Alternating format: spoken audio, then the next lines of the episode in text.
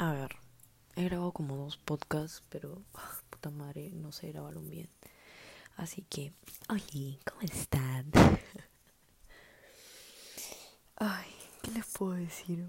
Estoy en la primera vez que me dejan por completo sola, sin acompañarme de alguien. Porque literalmente todas estas tres semanas que he estado desaparecida, he tenido que estar acompañada. Y bueno, estoy previa a grabar esto, pero no me importa, lo voy a grabar y lo voy a colgar. Así que, lo siento papás, espero que no estén escuchando. Y si alguien conoce a mis padres, por favor no le diga. Gracias. Pues vamos a hablar, creo yo, de algo muy importante de los padres. Bitch. Creo que mi yo de 11 la Antonella de 11, 12, 13, 14 años estaría feliz con la atención que estoy recibiendo ahora.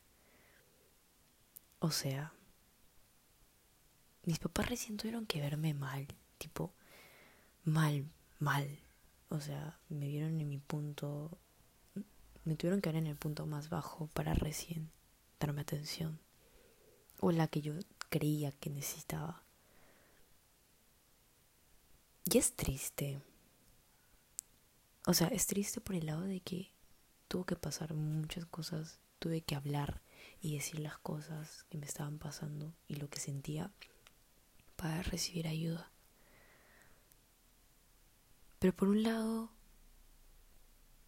creo que me están ayudando y eso es lo que más importa y me demuestran que en verdad les importo porque me están demostrando. O sea, no les digo de que no me dejan sola ni un segundo, no duermo sola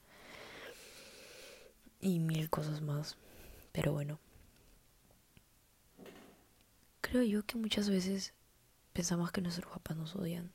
Tipo, siempre hay ese momento. Siempre, en algún momento de nuestras vidas.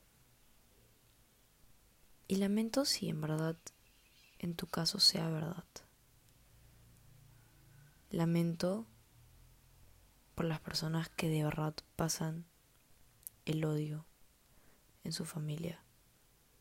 Porque aunque no lo crean, existen personas de que pues sí, lamentablemente tienen padres entre comillas que pues no no los quieren. Y de verdad, perdón si es tu caso. Pero hay muchas personas que creemos, como yo, que nuestros papás no nos querían o no nos quieren yo lo creí años, ¿saben? Porque, pues, muchas cosas, o sea, tenía mis razones y, y yo los odiaba de una manera, o sea, así de fuerte, pero, pues, puede perdonar a mis papás.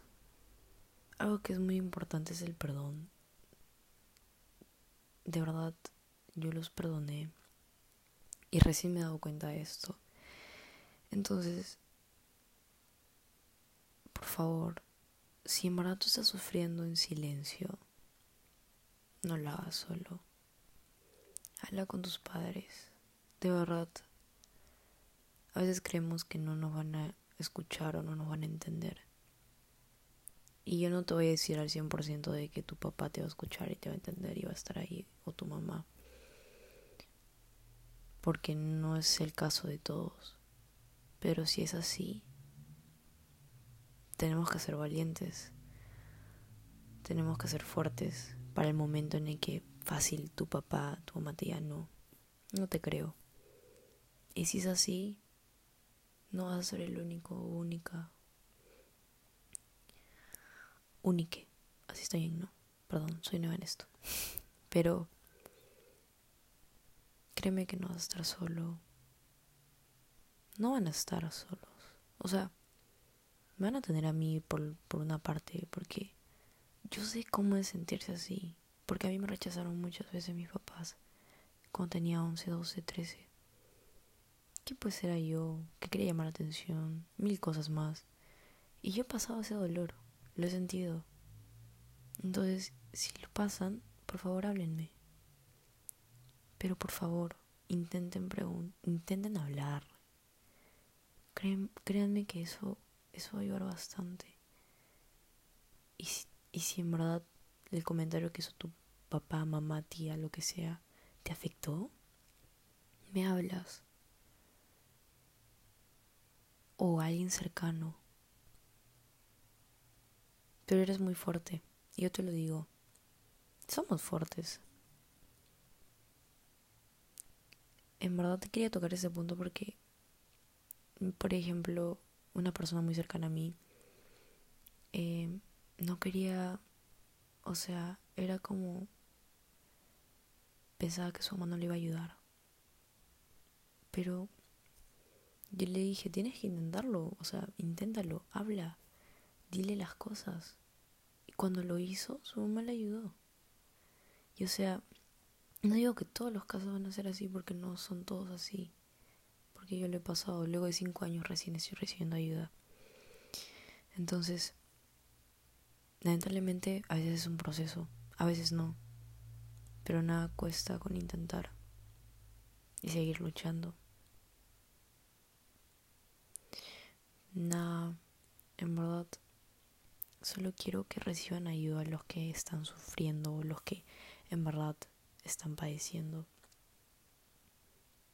Y quiero que sepa que los quiero y que son muy fuertes y estoy muy orgullosa de ustedes.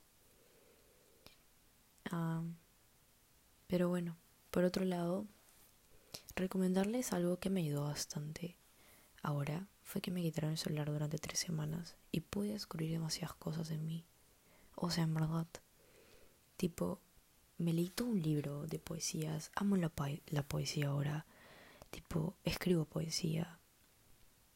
Mm, seguro en el siguiente podcast voy a hablar sobre mi poesía y, leerles algunas. Pero, en verdad, en verdad, en verdad, eh, es algo que me ha gustado. Y si quieren leer poesía, hay una chica que escribió un libro lleno tipo de esta poesía con respecto a la depresión, ansiedad, al feminismo. Y se llama Todo lo que necesito existe ya en mí, que es de Rapi Kaur. Esa, esta tipa es una crack, o sea, ha pasado tantas cosas que en verdad a veces cuando lees piensas que esa, esa chica eres tú. tipo, no es broma. Pero nada, solo eso. Em, me di cuenta muchas cosas, como la poesía. Me encanta ahora coser. Tipo, toda una máquina de coser me la compraron. ¿Qué más? Tengo mi marca de ropa ahora, que es Dinela. Eh, bueno, en Instagram está como Dinela.120, pero es algo que en verdad me gusta.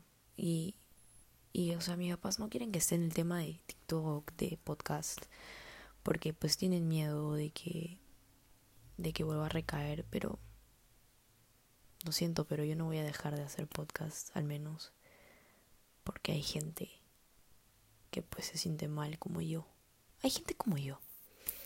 Y nada, en realidad los quiero un montón. Y, y recuerden que nunca van a estar solos, de verdad. Y los amo, en verdad los amo demasiado. A los que me puedan estar escuchando. Y cuídense mucho, ¿ok? Cuídense mucho. Y hablen, ya saben, no se queden callados, ¿ok? Los amo. Besitos en sus potitos. Besito. Besito. Ahora sí.